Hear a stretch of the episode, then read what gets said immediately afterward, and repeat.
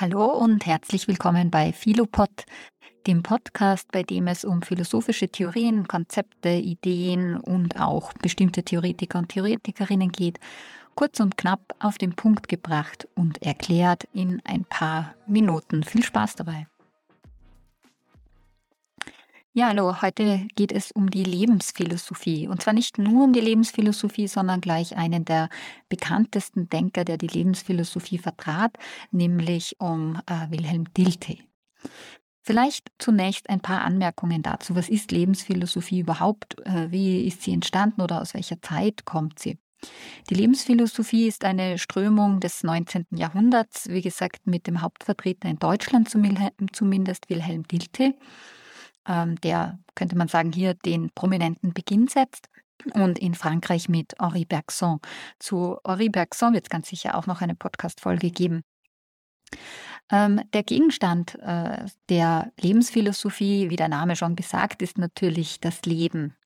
Äh, dabei versuchen sie einen Gegenentwurf zum Positivismus und zum Neukantianismus zu setzen. Das heißt, ähm, um es einfach zu formulieren, äh, Dilthey und andere, die der Lebensphilosophie angehört haben, kritisierten dass dieser Positivismus, der sich in der Neuzeit einfach als die Wissenschaftsform oder den Zugang zu Wissenschaften etabliert hat, das Werden des Lebens ignorieren würden. Das heißt, die Ganzheitlichkeit des Lebens äh, wird nicht in Betracht gezogen, sondern alles wird reduziert auf eine gewisse Rationalität und auch auf eine Art naturwissenschaftlichen Zugang auch zum Menschen und zum Geist. Sprich, Begriffe und Logik ist noch das Maximum, was eine Rolle spielt in den Wissenschaften. Aber den Menschen sozusagen und sein Leben, seine Existenz als Ganzes zu betrachten, das würde ignoriert werden. Und die Lebensphilosophie versucht hier einen Kontrapunkt zu setzen. Die Lebensphilosophie betrachtet vor allem das, was Dilte so nennt, das umgreifende Leben. Also auch das Nicht-Rationale mit in den Blick zu kriegen, äh, die kreativen und die dynamischen Elemente. Ich habe gesagt, man kann vor allem den Schwerpunkt der Lebensphilosophie zum Ende hin des 19. Jahrhunderts sehen. Allerdings gibt es da Vorläufer, so wie das nun mal für alle philosophische Traditionen oder die Geistesgeschichte gilt. Und zwar gibt es hier Vorläufer schon bei Schopenhauer und bei Nietzsche, ähm, generell äh, schon im 18. Jahrhundert, nämlich genau da, wo sich die Schulphilosophie eben von der Lebensphilosophie getrennt hat. Ähm, also die zwei, könnte man sagen, Strömungen oder Bezugspunkte gehen hier auseinander. Und ähm, die Lebensphilosophie, die widmet sich auch dann oft solchen Lebensweisheiten oder Weltweisheiten, die sehr oft in der Form von Aphorismen niedergeschrieben werden. Und Ausgangspunkt nun auch schon bei den Vorläufern ist immer die konkrete Erfahrung. Und zwar die konkrete Erfahrung und das dann auch noch geprägt die ähm, durch, einen gewisse, durch eine gewisse historische Bedingtheit. Also man sieht den Menschen historisch bedingt, ähm, man wendet sich ein Stück weit ab von der Idee, also vor allem sehen wir das dann bei Dilthey, dass es ähm, transzendentale oder metaphysische Kategorien gäbe, die äh, auf immer und ewig gelten würden. Das heißt, ähm, man sieht den Menschen als historisch verortet und natürlich leiblich verortet in seinen konkreten Erfahrungen. Charakteristisch äh, für diesen Zugang könnte man sogar ähm, ein Zitat Goethe heranziehen. Das lautet, Grau, teurer Freund, ist alle Theorie und grün des Lebens goldener Baum. Ähm, auch Unterstützung fand die Lebensphilosophie durch die romantische Bewegung, also da verschränken sich im Grunde diese beiden Zugänge oder Ansätze. Und hierfür gibt es ein ganz schönes Zitat von Novalis, das ich mal vorlese. Das lautet so, Philosophie des Lebens enthält die Wissenschaft vom unabhängigen, selbstgemachten, in meiner Gewalt stehenden Leben und gehört zur Lebenskunstlehre oder dem System der Vorschriften, sich ein solches Leben zu bereiten. Also man sieht diesen Schwerpunkt auf das aktuell stattfindende Leben. Das Leben könnte man sagen, auch mit Dilte gesprochen, als ähm, ein Ereignis, als ein sich ereignen. Ähm, Nun, die moderne Lebensphilosophie, wie gesagt, also diese Hauptströmung können wir dann im Ende des 19. Jahrhunderts verorten. Und ähm, Dilte, Bergson und andere, um die es eben auch noch in nächsten äh, Podcast-Folgen gehen wird, die wenden sich dann kritisch gegen, äh, gegen die Erkenntnistheorie und auch gegen die Ontologie. Nun, kritisiert wurde natürlich die Lebensphilosophie auch immer wieder, und zwar vor allem, dass sie Vernunft äh, feindlich auftreten würde oder einen gewissen Irrationalismus äh, predigen. Ähm, ich denke eigentlich, dass wir heute, so wie wir heute uns ein Stück weit auch äh, wieder den, der Antike zum Beispiel ähm, widmen, was die philosophischen Lebenshaltungen betrifft. Ähm, und natürlich auch dann später im, in der zweiten Hälfte des 20. Jahrhunderts der Existenzialismus eine wichtige Rolle gespielt hat, hat, würden wir wahrscheinlich diese Art der Kritik gar nicht mehr so stark üben. Damals aber wurde sie natürlich geübt, vor allem aus Perspektive der Schulphilosophie.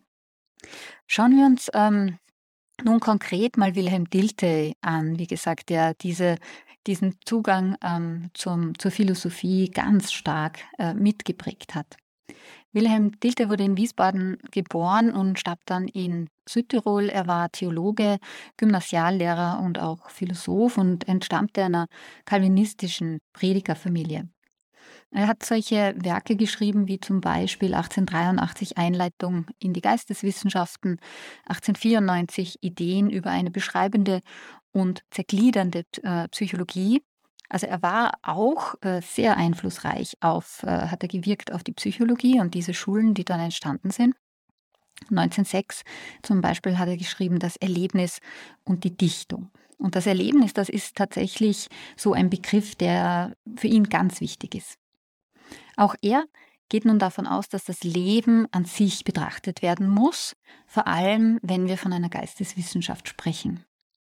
Und hier gibt es auch ein ganz schönes Zitat von Dilthey, das lautet folgendermaßen Leben ist die Grundlage, die den Ausgang der Philosophie bilden muss. Es ist das von innen Bekannte.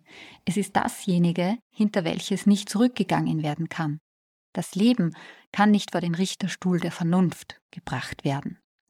Also man sieht hier wieder eine Art Vernunftkritik, die er immer durchgezogen hat. Ähm, zumindest nicht, dass er sagen würde, es braucht keine Vernunft. Aber ähm, es dürfe eben diese Art der Vernunft, wie sie gedacht worden ist, nicht über, zu überstrapaziert werden. Das würde den Menschen einfach eindimensional ähm, reduzieren und im, im Grunde nicht Genüge tun. Das heißt, er wirft der Philosophie vor, sie hätte das Wollen und das Fühlen lange Zeit vernachlässigt. Und ähm, nachdem er nun den Menschen sehr historisch und bedingt verortet, verzichtet er auch auf transzendentale Größen. Das Erleben, auf das bezieht er sich immer und immer wieder. Das heißt aber, er nimmt äh, das Erleben, das muss man schon auf eine, hat eine gewisse Definition dafür, die wichtig ist, nämlich es geht nicht um das Erleben von Einzelteilen und nur einzelnen Phänomenen, sondern er sieht im Erleben eine Möglichkeit, auch Gesamtzusammenhänge zu erkennen. Also er sagt, wir erleben Zusammenhänge, wir erleben eben uns nicht als getrennt.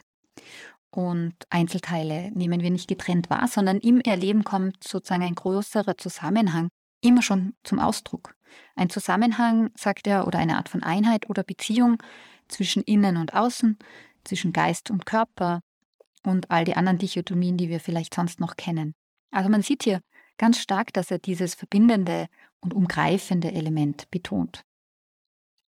Die Philosophie nun, sagt er, die muss darauf abzielen, die ähm, auszulegen, ein Phänomen in den Blick zu kriegen und dann auch zu verstehen.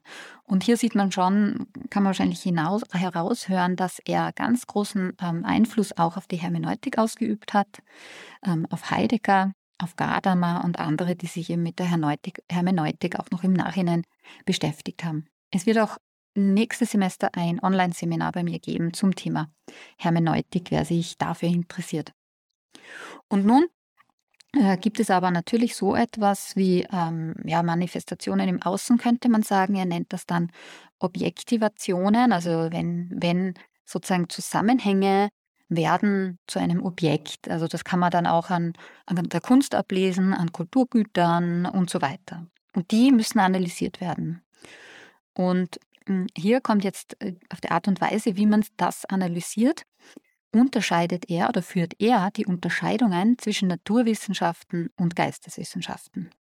Er sagt, die Naturwissenschaft erklärt im Grunde. Und wie erklärt sie? Indem sie allgemeine Regeln ähm, bildet, ausbildet und definiert und die wiederum dann auf die Einzelfänomene anwendet. Für ihn schon, würde ich sagen, man liest immer so eine gewisse Kritik heraus, auch aus dem an den, am naturwissenschaftlichen Zugang, dass das äh, in gewisser Weise auch ein, eine künstliche Art und Weise ist, Dinge zu betrachten. Die Geisteswissenschaften hingegen, die versuchen zu verstehen. Und zwar versuchen sie das einzelne Phänomen zu verstehen und zu betrachten, aber zielen auf den Zusammenhang. Und zwar auf den Zusammenhang nun zwischen Erlebnis, dem, also dem Erleben selbst, dem Ausdruck des Erlebnisses und eben dann der Deutung oder des Verstehens dieses Erlebnisses. Auf diesen Zusammenhang kommt es an.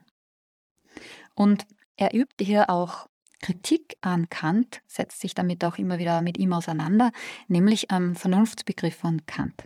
Er sagt nämlich, äh, Vernunft ist eben nichts Überzeitliches äh, und ist auch nicht unveränderlich, sondern für ihn ist Vernunft im Grunde durch ähm, den Verlauf der Geschichte schon geprägt.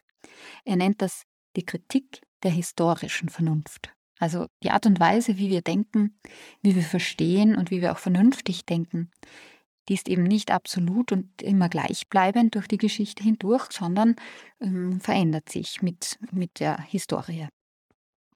Das Fundament eben nun der Geisteswissenschaften, wie gesagt, sagt er, das sind die Erlebnisse und die wurzeln im Leben selbst. Das heißt, man kann auch hier, weil eben historisch bedingt und immer das konkrete Phänomen in den Blick nehmend, keine metaphysische Gewissheit gewinnen. Also man kann eigentlich nichts davon ähm, ableiten, das immer ähm, für immer allgemein gültig wäre. Er sagt eben auch, dass das Verstehen dann hm, nicht nur über den Verstand erfolgt, sondern über die gesamten Gemütskräfte. Ich glaube, auch wenn man es liest, ja, man muss sich im Grunde auf diese Art des Denkens schon erstmal einla äh, einlassen. Wir sind ja doch auch sehr stark von diesem, dieser Vernunftsgläubigkeit, die eben rein auf der Ratio aufbaut, geprägt. Und am Anfang klingt es vielleicht manchmal sogar ein bisschen mystisch oder ja, hm, also vielleicht sehr weit ausgreifend. Auf der anderen Seite kennt wahrscheinlich jeder auch genau das, dass wir eben nicht nur verstehen mittels der, äh, unseres Verstands, sondern eben sehr wohl auch vielleicht leiblich, körperlich, das Spüren, das Gefühl und so weiter. All das mitgehört zu einem Prozess der Erkenntnis. Und genau das hat er versucht herauszuarbeiten. Das heißt, die Geisteswissenschaften, sagt er noch, ähm, ja, die dürfen sich nicht nur mit Beschreibungen zufrieden geben äh, mit losgelösten Beschreibungen, sondern hier braucht es ein aktives Nacherleben. Auch etwas, das muss man natürlich erstmal genau durchdenken, was das dann bedeuten würde, auch in der Analyse, wenn es hier um ein aktives Nacherleben ginge. Er hat, wie gesagt, sehr starken Einfluss ausgeübt auf die Hermeneutik, hat sich auch mit dem hermeneutischen Zirkel beschäftigt. Ähm, äh, aber das würde jetzt an dieser Stelle zu weit führen. Wie gesagt, dazu wird es auch ein Seminar, ein Online-Seminar geben. Jedenfalls Heidegger, Gadamer und auch Ricoeur haben an ihm angeknüpft. Er hat im Grunde kein neues philosophisches System entworfen, könnte man sagen, sondern eher eine Philosophie der Philosophie. Also er hat im Grunde die Gesetzmäßigkeiten von philosophischen Systemen untersucht und eine Art Metaphilosophie betrieben und geschaut, wie kommen wir zu diesen philosophischen Systemen und warum und ist das genug, genug was hier geleistet worden ist. Er untersuchte auch ähm, Weltanschauungen und wie die äh, zu, zustande kommen. Also er hat im Grunde eine Art von Gesamtschau versucht ähm, und doch äh, hat er sozusagen das immer wieder zurückgebunden an, an äh, in, der, in und an das Leben und dann kommen ganz konkrete Lebenszusammenhänge. Das heißt, er wollte immer wieder das sinnlich-leibliche Wesen hier mit ins Spiel bringen. Das ist auch etwas, das man, wenn man seine Texte liest, einem auffällt, dass er doch immer wieder zu sehr konkreten Beispielen zurückgeht. Und ähm, darum sind die Texte, obwohl manchmal vielleicht ein bisschen, ja, also schwierig formuliert und ausgedrückt, doch immer wieder recht anschaulich, weil er auch diese Beispiele bringt. Ich kann hier empfehlen, ähm, dieses sehr schmale Büchlein ist ein Auszug aus einem, aus einem größeren Werk. Ähm, das lautet Der Aufbau der geschichtlichen Welt in den Geisteswissenschaften. Äh, der erste Teil ist ein bisschen mühsam, aber dann kriegt man ein ganz gutes Gefühl dafür, was er zum Ausdruck bringen möchte. Ja, und natürlich wurde er auch kritisiert. Äh, vor allem ist ihm Relativismus vorgeworfen worden, gerade in dieser Zeit noch, ja, was heute natürlich nach der Postmoderne im 20. und 21. Jahrhundert dann sicherlich nicht mehr so das Thema wäre. Auch ein gewisser Skeptizismus, obwohl er sich diesem Skeptizismus immer verwehrt hat. Also er wollte sehr wohl ähm, auch etwas Wissenschaftliches beitragen. Er beschäftigt sich ja mit den Geisteswissenschaften, aber eben den Wissenschaftsbegriff im Grunde auch ausdehnen und erweitern. Und es gibt sogar ähm, Briefe und ja, mehr oder weniger Streit- oder Diskussionsbriefe mit Edmund Husserl, der ja eben, wie gesagt, dann mit der Phänomenologie, die auch sehr beeinflusst worden ist durch ihn, ähm, im Grunde erstmal in die, eine ähnliche Richtung geht. Aber sie haben dann doch ähm, einige Differenzen haben sich aufgetan und sie haben versucht, das in einem Briefwechsel auch auszudiskutieren. Das ist aber nicht gelungen. Also diese Differenzen konnten sich ja nicht ähm, ähm überbrücken.